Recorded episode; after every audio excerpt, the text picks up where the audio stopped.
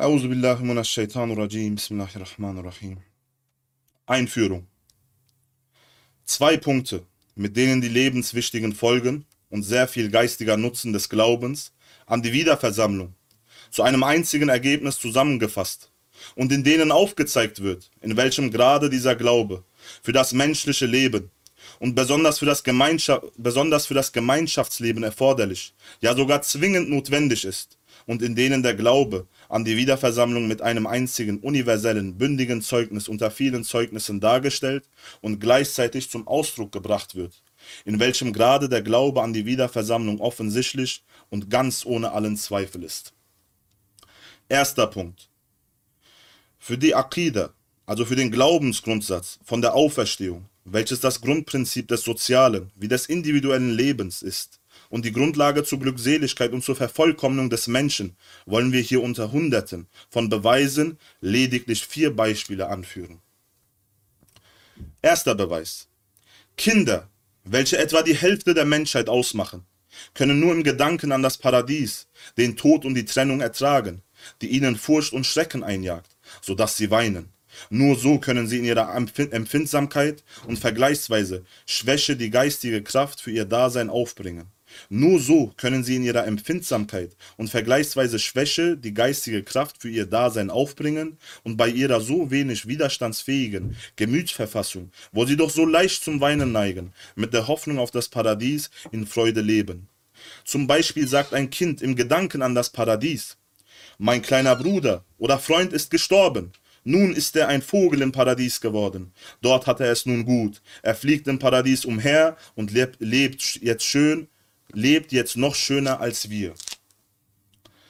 Wäre das nicht so, fielen diese hilflosen, schwachen und ängstlichen Kindern die Toten ins Auge, große und auch kleine in ihrem Alter, die immer und überall rings um sie gestorben sind, vernichteten ganz und gar die Kraft ihres Widerstandes und die Stärke ihrer Seele, brächten nicht nur ihre Augen, nein, Herz, Sinn und Verstand, ihr ganzes Gemüt zum Weinen, zerstörten es gar und die Kinder würden so verstörten, unglückseligen Tieren gleich.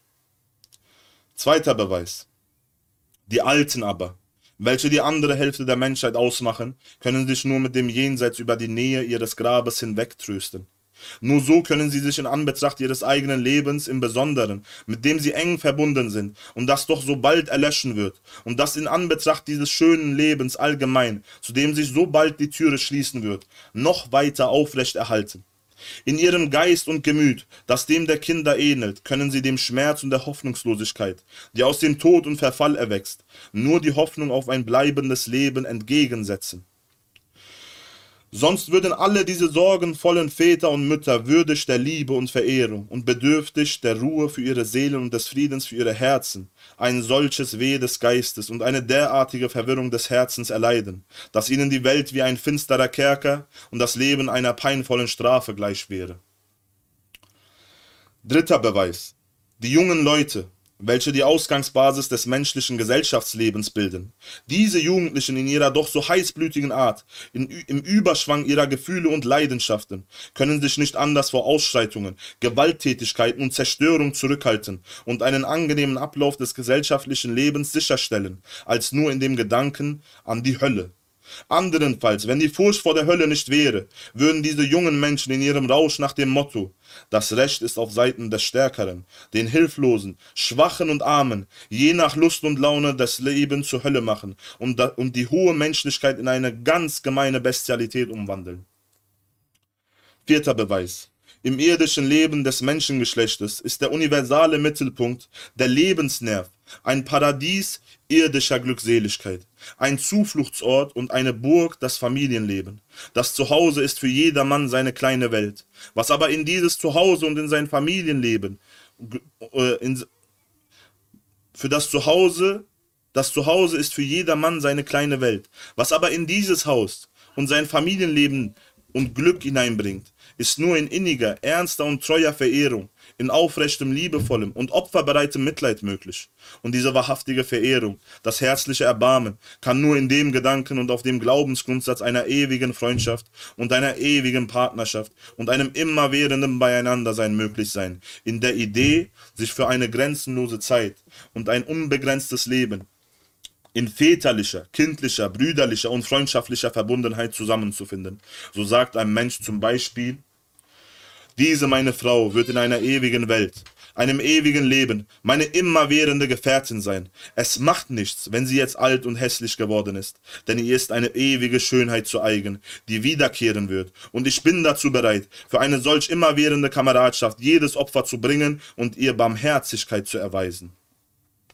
So kann er seiner alt gewordenen Frau mit der gleichen Liebe, Zärtlichkeit und Barmherzigkeit begegnen, wie einer Paradiesesjungfrau, Anderenfalls würde eine Kameradschaft, die nach einem kurzen, ein-, zweistündigen äußerlichen Beisammensein durch einen Abschied und eine Trennung auf ewig wieder gelöst wird, sicherlich nur eine Art von sehr oberflächlicher und nur vorübergehender emotionaler Bindung, ohne jede Wurzel sein, worin Erbarmen nur ein Wort und Ehrerbietung nur gegünstelt bleibt so wie im Tierreich würden arteigene Interessen und andere dominierende Eigenschaften über Ehrerbietung und Barmherzigkeit siegen und dieses irdische Paradies in eine Hölle verwandeln. So betrifft also eine unter 100 Folgen des Glaubens an die Wiederversammlung das gesellschaftliche Leben der Menschen. Und diese eine einzige Folge hat aber hunderte von Möglichkeiten, sie zu betrachten und anzuwenden. Vergleicht man diese vier oben erwähnten Beweise mit den anderen, noch möglichen, dann wird es verständlich, dass die Wiederversammlung sich als ein tatsächliches Ereignis bewahrheiten wird und dies mit der Gewissheit der Existenz der Menschheit und ihrer gemeinsamen Bedürfnisse. Ja, die Existenz eines Bedürfnisses im menschlichen Magen ist sogar ein offensichtlicher Beweis und ein klares Zeugnis für die Existenz der Nahrung. Ja, sie teilt diese Tatsache sogar noch viel deutlicher mit. Das aber beweist, nimmt man der Menschheit die Schlussfolgerung, die sich aus der Tatsache der Wiederversammlung ergibt, weg, dann fällt dieses so wichtige, erhabene und lebendige Wesen der Menschheit seine Seele auf die Stufe eines Kadavers herab, der als Abfall nur noch dem Mikroben dient und ungenießbar ist. Diejenigen, welche sich so intensiv mit der Regierung, den Sitten und den gesellschaftlichen Beziehungen unter den Menschen beschäftigen, die Politiker, Moralisten und Soziologen, sollen einmal die Ohren spitzen. Sollen sie doch endlich einmal sagen, wie sie diese Lehre ausfüllen und womit sie diese tiefe Wunde heilen wollen. Zweiter Punkt. Für die Tatsache der Wiederversammlung gibt es zahlreiche Beweise. Wir wollen hier nur einen dieser Beweise in sehr kurzer Form darlegen. Er wurde aus Zeugnissen zusammengestellt, die auf noch anderen Fundamenten des Glaubens beruhen. Es ist dies der folgende alle Wunder, die das Gesandtentum Mohammeds, mit dem Friede und Segen sei, beweisen und all die Beweise seines Prophetentums und seiner Wahrhaftigkeit beweisen und bezeugen zusammen, dass sich die Wiederversammlung tatsächlich bewahrheiten wird. Denn alles, was, die, was diese Persönlichkeit lehrte, konzentriert sich zunächst auf die Lehre von der Einheit, danach aber auf die Wiederversammlung. In der Tat bezeugen alle seine Wunder und Beweise, die sämtliche Propheten zu ihrer Bestätigung gewirkt haben und durch die sie als Propheten bestätigt worden sind, eben diese eine Wahrheit in gleicher, in, eben diese eine Wahrheit in gleicher Weise führt, Wabi Rusulihi und an seine Propheten, das Bekenntnis des Glaubens an die Propheten von Adam bis Mohammed mit dem Friede und Segen sei, welches und an seine Schriften, das Bekenntnis des Glaubens an die heiligen Schriften in seiner Klarheit noch steigert, zum, zum Bekenntnis des Glaubens an eben diese eine Wahrheit. Dies ist wie folgt.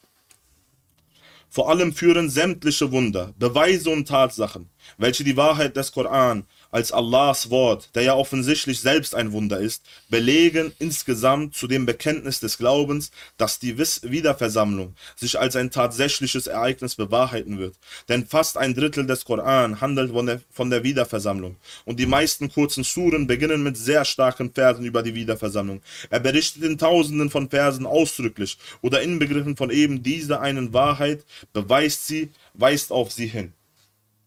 Zum Beispiel, إذا إذا إذا الشمس كورت يا أيها الناس اتقوا ربكم إن زلزلة الساعات شيء عظيم. إذا زلزلت الأرض زلزالها إذا السماء فترت إذا السماء شقت. أما يتساءلون هل أتاك حديث Oshiyah. Wenn die Sonne zusammengefaltet wird, o ihr Menschen, fürchtet euren Herrn. Siehe, das Beben der Stunde ist ein gewaltig Ding, wenn die Erde gewaltig erbebt, wenn der Himmel sich spaltet, wenn der Himmel zerreißt, wonach fragen sie einander, ist die Kunde von dem gewaltigen Ereignis zu dir gedrungen.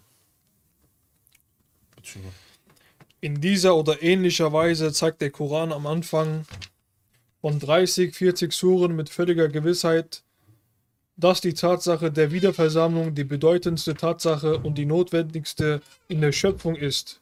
Und auch noch andere Ayat erklären diese Tatsache mit den verschiedensten Beweisen überzeugend. Ja, wäre es denn überhaupt möglich, dass der Glaube an die Wiederversammlung, der doch aus dem Zeugnis und der Lehre des Buches, das doch mit einem einzigen Zeichen eines einzigen Verses im Bereich der verschiedenen naturwissenschaftlichen und philosophischen islamischen Wissenschaften vor unsere Augen wissenschaftliche Tatsachen sonnenklar als Frucht hervorbringt, nicht wahr sein sollte. Wäre das nicht hundertmal unmöglich und irrig, als wollte man die Existenz der Sonne bestreiten und das Weltall als nicht vorhanden erklären. Ja, wäre es denn überhaupt möglich, dass sich tausende von Aussagen, Versprechungen und Warnungen eines so ehrenwerten und vertrauenswürdigen Königs als Unwahrheit und Lüge herausstellen sollten, obwohl sich doch zuweilen ein Herr auf einen einzigen Wink seines Königs in Marsch setzt, um zu kämpfen? Ja, wäre es denn für einen Menschen, der in seiner Ignoranz diese Wahrheit nicht annehmen will, obwohl doch dieser ruhmreiche, unsichtbare König, für den ein bloßer Wink genügt, um eine solche Tatsache zu beweisen, der seit 13 Jahrhunderten ununterbrochen über zahllose Geister, Intelligenzen, Herzen und Seelen seines Reiches in Recht und Gerechtigkeit herrscht, sie unterweist und lenkt und leitet. Die, die Tatsache der Wiederversammlung mit tausenden von Erklärungen erläutern und bewiesen hat, nicht notwendig, ihn mit der Hölle zu bestrafen, und wäre das nicht für ihn die wahre Gerechtigkeit. In dieser oder ähnlicher Weise bestätigen auch alle die himmlischen Bücher und heiligen Schriften, deren jedes in seinem Zeitalter und in seinem Kulturepoche maßgeblich war. Jene Wahrheit von der Wiederversammlung, die der Koran, welcher für alle Zukunft und für eine jegliche Kulturepoche maßgeblich ist, ausführlich mit Erläuterungen und Wiederholungen erklärt. Sie alle nehmen diese Wahrheit ihrem Zeitalter und ihrer Kulturepoche entsprechend als unumstößlich an. Erklären sie kurz und bündig, behaupten und beweisen sie nachdrücklich, wenn auch die Bilder dabei manchmal etwas undeutlich bleiben. Sie alle unterstreichen und bestätigen diese Lehre des Koran wie mit tausenden von Unterschriften.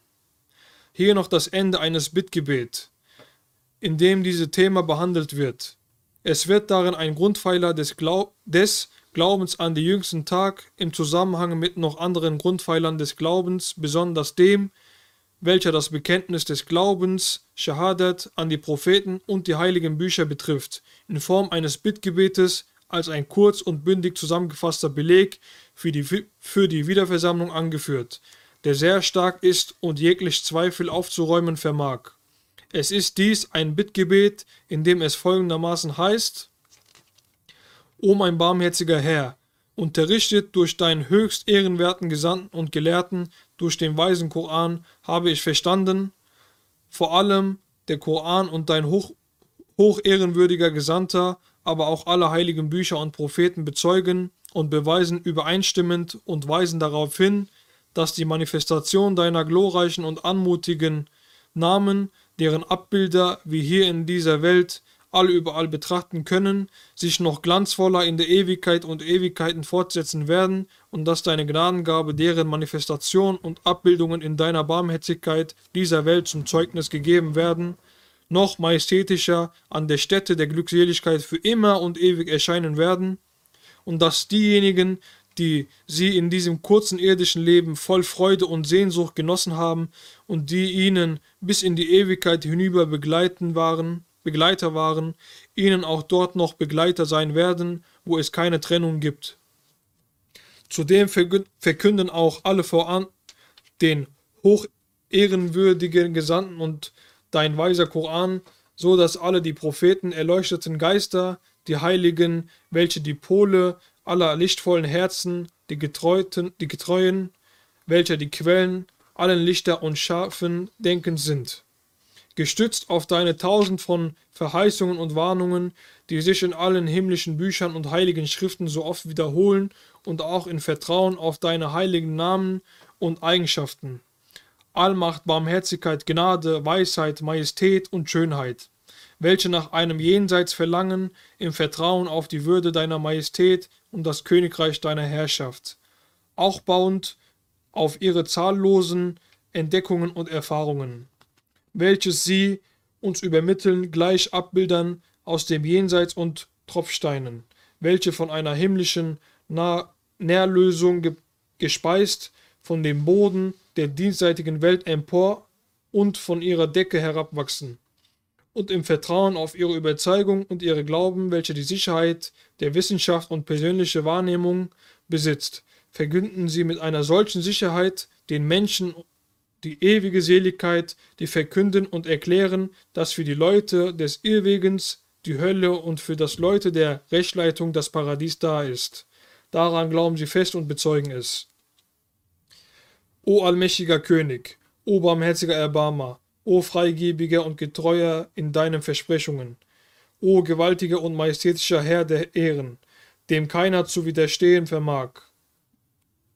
Gepriesen bist du hunderttausendmal, grenzenlos rein und so hoch erhaben darüber, dass du so viele deiner treuen Freunde zu Lügnern stempeln solltest, und dass sich so viele deiner Versprechungen, Attribute und Taten als verlogen herausstellen sollten, und dass du die absoluten Erfordernisse des Königreiches deiner Herrschaft verleugnen und ihnen nicht entsprechen solltest, und dass du die zahllosen Bitten und Gebete deiner zahllosen Diener und Anbetern, die du angenommen hast und liebst, und die deiner Liebe dadurch erstreben, dass sie an dich glauben und dir gehorchen, zurückweisen und nicht erhören solltest, und dass du die welche auf Irrwege gehen und die Ungläubig, un, Ungläubigen, welche deine gewaltige Größe angreifen, indem sie dich in deinem Versprechen der Auferstehung in ihrem Unglauben und ihrer Auflehnung zum Lügner stempeln wollen, welche dich in der Ehre deiner Majestät und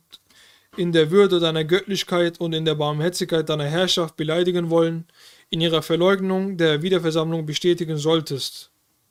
Über aller grenzenlosen Ungerechtigkeit und über aller grenzenlosen Abscheulichkeit sei über alles geheiligt deine grenzenlose Gerechtigkeit, deine grenzenlose Schönheit und deine unbegrenzte Barmherzigkeit. Wir glauben mit aller Macht, dass die Zeugnisse der Propheten, der Gelehrten und der Heiligen, die die hunderttausend getreuen Botschafter und grenzenlos aufrechter Ausrufer deines Königreiches bilden und die jenseitige Schatzkammer deiner Barmherzigkeit, die Tresore deiner Gnadengaben in der ewigen Welt und die Manifestation deiner wunderbaren schönen Namen, die sich im Hause der Glückseligkeit vollständig offenbaren werden mit wahrhaftiger Sicherheit, mit augenscheinlicher Sicherheit, mit wissenschaftlicher Sicherheit bestätigen, richtig und wahrhaftig sind. Ihre Beschreibungen sind zutreffend und stimmen miteinander überein. Was sie verkünden, ist zutreffend, entspricht den Tatsachen. Sie glauben, dass der größte, größte, größte Strahl deines Namens auf den All-Tatsachen hinauslaufen, der ihre Sonne und ihre Beschützer ist, der wahre, Hack. Heißt, und dass er die gewaltige Tatsache der Auferstehung ist und unterrichten diese Wahrheit entsprechend in deinem Auftrag deiner Diener und Anbeter. Sie belehren darüber, was die Wahrheit selbst ist. O Herr, um der Wahrheit dieses ihres Unterrichtes und der Ehrenhaftigkeit ihrer Belehrung willen, schenke den Schülern der Risale Nur einen vollkommenen Glauben und ein gutes Ende. Gewähre uns, ihrer Fürsprache teilhaftig zu werden. Amin. Walhamdulillahi Rabbil Alamin. El-Fatiha.